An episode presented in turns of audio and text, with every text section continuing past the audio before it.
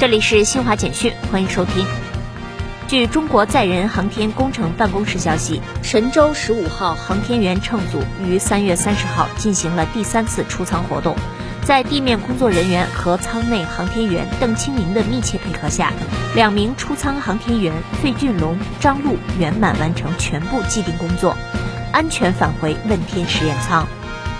四月一号，我国首个专业货运枢纽机场位于湖北的鄂州花湖机场。开通至比利时烈日机场的国际货运航线，这是鄂州花湖机场开通的首条国际货运航线，标志着该机场建设国际一流航空货运枢纽工作取得重要进展。